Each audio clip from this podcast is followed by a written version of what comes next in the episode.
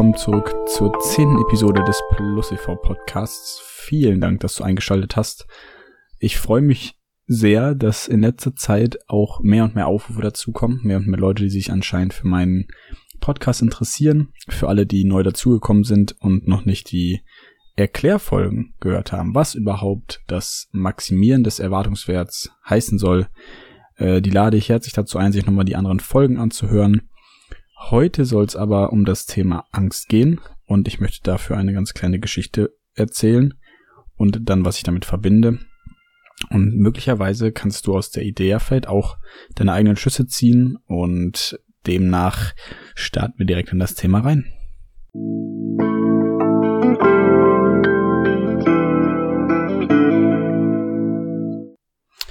Ähm, es ist, ich kann gar nicht mehr genau sagen, wie viele Jahre es her ist, aber bestimmt 15 Jahre, vielleicht 12, ich weiß es gar nicht mehr genau.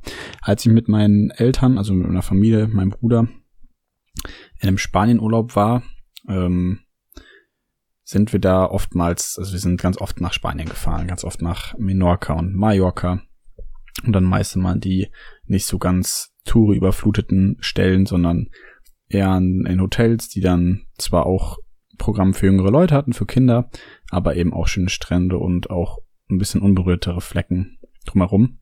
Und da waren wir an einem Nachmittag dann an einem Strand, wo es einen, einen Felsen, eine Klippe gab, die bestimmt acht bis zehn Meter oder sowas hoch war, die ja auch bekannt war fürs, fürs Springen, für die Leute, die da irgendwie am Strand waren und Bock drauf hatten, sich einen kleinen Adrenalinschub zu holen.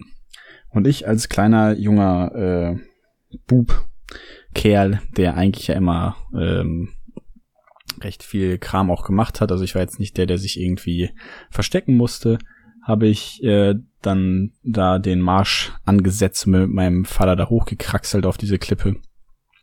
Und wir waren auch gefolgt von anderen Jugendlichen, auch in meinem Alter dann 10, 12, 14 Jahre. Und wir standen da oben und wollten runterspringen. Und ich habe mich nicht getraut. Ich habe mich nicht getraut, ich habe gewartet, ich habe andauernd runtergeguckt, runtergeguckt. Ich war kurz davor zu springen, ich habe es nicht geschafft, ich habe gewartet und gewartet und gewartet. Und unterm Strich haben wir eine ganze Stunde da oben gestanden. Mein Dad und ich, mein Bruder und meine Mutter sind dann eigentlich auch nochmal hochgekommen, sind nachher aber wieder umgedreht und runtergegangen, weil sie sich auch irgendwie äh, das nicht mehr länger antun wollten mit mir, weil ich da oben halt irgendwie auch rumgequengelt hatte, gesagt so, ja, irgendwie will ich ja, aber irgendwie auch nicht. Hab meine Zeit irgendwie gebraucht. Und dann ähm, waren eben auch diese anderen Jugendlichen, die da waren, sind halt runtergesprungen. Und waren immer mega am Feiern und haben das, haben sich mega drüber gefreut. Ähm, war anscheinend echt ein cooles Gefühl. Und ich konnte, ich konnte nicht. Ich stand da oben und hab mir in die Hose geschissen. Und nach dieser einen Stunde ähm, wo ich dann da oben stand und mich gefragt habe, soll ich, soll ich nicht, hatte ich mir dann irgendwann, ich kann ja nicht mehr ganz genau sagen, was mich dazu veranlasst hat, hatte ich mir dann ein Herz gefasst und bin gesprungen. Und ähm, das war hammergut. Danach bin ich andauernd wieder hoch und wieder gesprungen, hoch und wieder gesprungen, konnte gar nicht mehr genug davon bekommen. Also es war das Beste an dem ganzen Strand, dann nachher da andauernd diese Klippe runterzuspringen. Und ähm, warum ich das eigentlich erzähle, und ich habe heute Morgen beim Gespräch mit meinem Dad auch darüber nachgedacht, ist dieses ganze Thema Angst oder mal etwas wagen zu müssen und das, was eigentlich dahinter steckt. Denn wir sind darauf gekommen, dass ähm, in den meisten Situationen, wenn irgendwie ein Unbehagen im Bauch liegt oder wir uns vor irgendwelchen Aufgaben drücken oder sowas, ähm, meist die eigentliche Lösung relativ deutlich vor unseren Augen liegt. Und wir erinnern uns mal gerne gemeinsam an die Geschichte, weil sie so perfekt verdeutlicht, wie lange es dauern kann, eine Entscheidung zu treffen, die vermeintlich einfach ist. Und auch vermeintlich in einer Sekunde dann direkt wieder vorbei. Denn in der Sekunde, wo ich diesen Schritt über die Klippe ja getan habe, kam, konnte ich ja nicht mehr zurück. Und dann musste ich ja mit der Entscheidung leben und dieses Gefühl auch aufsaugen. Und trotzdem hatte ich dann in dem Moment, wo eigentlich die Angst ja hätte am größten sein sollen, die, die größte Freude und den, das beste Kribbeln im Bauch und das, das schöne Gefühl davon, ähm, dann ein paar Sekunden da durch die Luft zu fliegen. Und ähm, das Witzige an der Sache ist ja, dass egal wo wir uns oder wo ich mich im Leben vor gefürchtet habe, egal wovor ich Angst hatte, was ich, was ich hätte machen sollen oder wo ich mich nicht dazu überwinden konnte, das hat sich ja meist am aller, allermeisten gelohnt. Also, ob es jetzt das Ansprechen von einer nett aussehenden Frau, vom Mädel war, ob's bei irgendwelchen anderen Sachen wie der Klippe war, ob es bei irgendwelchen Entscheidungen war, die ich fürs Leben treffen muss. Soll ich jetzt das und das kaufen? Soll ich den in den Online-Kurs benutzen? Soll ich da und dahin fahren? Ähm, keine Ahnung, welche Aufgabe oder Frage auch immer in deinem Kopf schwebt, in meinem Kopf schwebt. Ähm, meistens sind die Dinge, die uns Angst machen, ja die, die wir nicht kennen. Und da hatte ich ja schon in einer in einer Folge ähm, drüber gesprochen über die Unsicherheit. Das Spannende an der Angst ist ja meist, dass, dass eigentlich der, der wohlbringendste und der beste Punkt dann der ist, wenn diese ganz, ganz kleine Nuance geboten ist, die Entscheidung zu treffen, zu sagen, ich gehe in die Angst rein, weil dann nicht nur die, die größte Freude dann darin liegt, so wie ich dann jedes Mal diese Klippe wieder hochgerannt bin, sondern auch das größte Entwicklungspotenzial. Also bei der nächsten Klippe werde ich weniger Angst haben. Bei der nächsten Aufgabe, die ich, ähm, wovor ich so eine Angst habe, werde ich weniger Angst haben, weil ich weiß, ich hab, bin ja schon mal mit so einer Angst umgegangen. Ich weiß ja, dass es sich gut anfühlen kann. Natürlich, und davon möchte ich natürlich auch einmal noch, noch warnen und auch natürlich das, das Notwendige zu sagen, sollte dieser, dieser Mut, dieser Selbstbewusstsein nicht mit Leichtsinn oder sowas verwechselt werden. Also es wird auch seine Gründe geben, warum man von manchen Klippen nicht springen sollte, aber ich hoffe, dass das Bild verständlich genug ist. Und zu dem eigentlichen Punkt, was ja, ähm, worauf ich dann hinaus will, ist, dass, dass ein Punkt meiner Meinung nach zu eigenen, zum eigenen Glück, zum eigenen Erwartungswert, positiven Erwartungswert, den wir eben maximieren wollen, ist eben äh, Selbstbewusstsein, Confidence.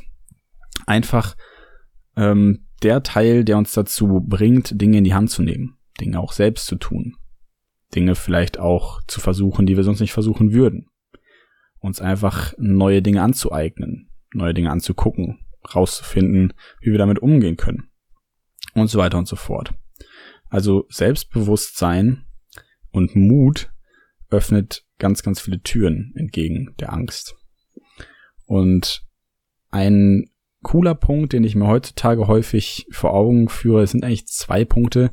Ein sehr praktischer Tipp, der mir dabei hilft, zu sagen, ich gehe jetzt in meine Angst rein, ähm, ist einerseits eine Methode, die 45321 Methode und auf der anderen Seite einfach die Mathematik, wie wahrscheinlich das ist, dass wir Menschen am Leben sind und dieses eine Leben haben. Warum finde ich diese beiden Sachen so cool und so wichtig? Erstens, diese 5-4-2-3-1-Methode sorgt dafür, dass wir in unserem Gehirn den Part ansprechen, der aktiv uns zum Handeln befähigt und den ausschaltet, der uns die negativen Gedanken sozusagen einbläut. Also, wenn ich irgendwie vor irgendeiner Aufgabe stehe, die mir Angst macht, mir was vorgenommen hat, was mir Angst macht, dann sollte ich nicht ewig drüber nachdenken, oh, was könnte sein und dies und das und ähm, sich eben die schlimmsten Szenarien ausmalen, sondern zu sagen, okay, ich hole mich jetzt in dem Moment zurück, sag 4, 5, 3, 2, 1 und go. Und das bedingt eben, dass wir uns nicht nur zurückholen, sondern auch in unsere Aktion leiten lassen, weil wir unser Gehirn damit austricksen.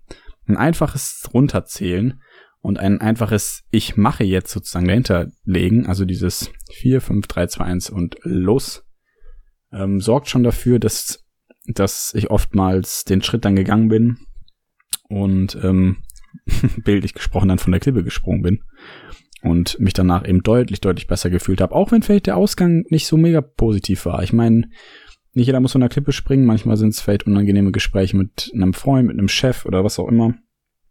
Und vielleicht hat es dann nicht die Welt verändert, das Gespräch, aber immerhin die Gemütslage beruhigt. Der zweite Punkt, die Wahrscheinlichkeit oder die Unwahrscheinlichkeit, warum wir am Leben sind, ähm, ist nämlich mathematisch zu errechnen. Wenn wir jetzt all die Faktoren zusammenzählen, ähm, den Moment, wie, wo unsere Eltern zusammengekommen sind, wo sie uns gezeugt haben, wie wir gezeugt worden sind, wenn man all die mathematischen Faktoren mit einberechnet, es gibt einen wissenschaftlichen Weg, das zu tun, kommt man nämlich auf eine Zahl, die beschreibt, wie wahrscheinlich es ist, überhaupt am Leben zu sein, also ein Leben zu bekommen. Und diese Wahrscheinlichkeit ist 400 Billionen zu eins. Und die Zahl ist ziemlich groß. Größer als Milliarden. Nochmal zwei Null mehr als Milliarden. Und ähm, die Sache ist die, als ich mir das mal vor Augen geführt habe, wie unwahrscheinlich und unrealistisch das eigentlich ist, dass wir ein Leben haben. Und wie bewundernswert es eigentlich ist, dass wir diese eine Möglichkeit haben, überhaupt das Leben jetzt leben zu dürfen, erfahren zu dürfen, einfach, einfach sich diese, diesem ganzen Ereignis hingeben zu dürfen. Das ist schon ziemlich geil. Und ich kann mich schon einfach allein deswegen glücklich schätzen, weil es einfach so unwahrscheinlich und so besonders ist, einfach diese Möglichkeit zu haben. Und dieser, dieser Satz, ich habe nur ein Leben und es ist verdammt unwahrscheinlich, dass ich das Leben habe, also warum sollte ich es nicht nutzen, hat mir ebenfalls geholfen, in gewissen Punkten einfach den Schritt nach vorne zu machen, den ich tun sollte.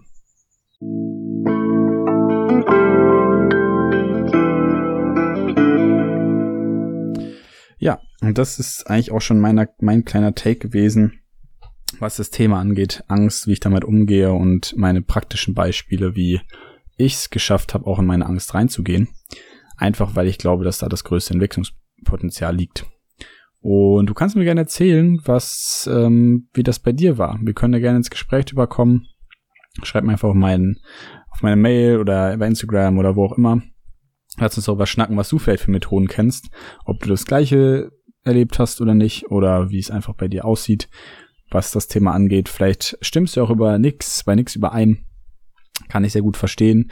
Und ähm, wie immer ist mein Anspruch ja auch nicht damit recht zu haben. Ich kann mit allem, was ich sage, 100% falsch liegen.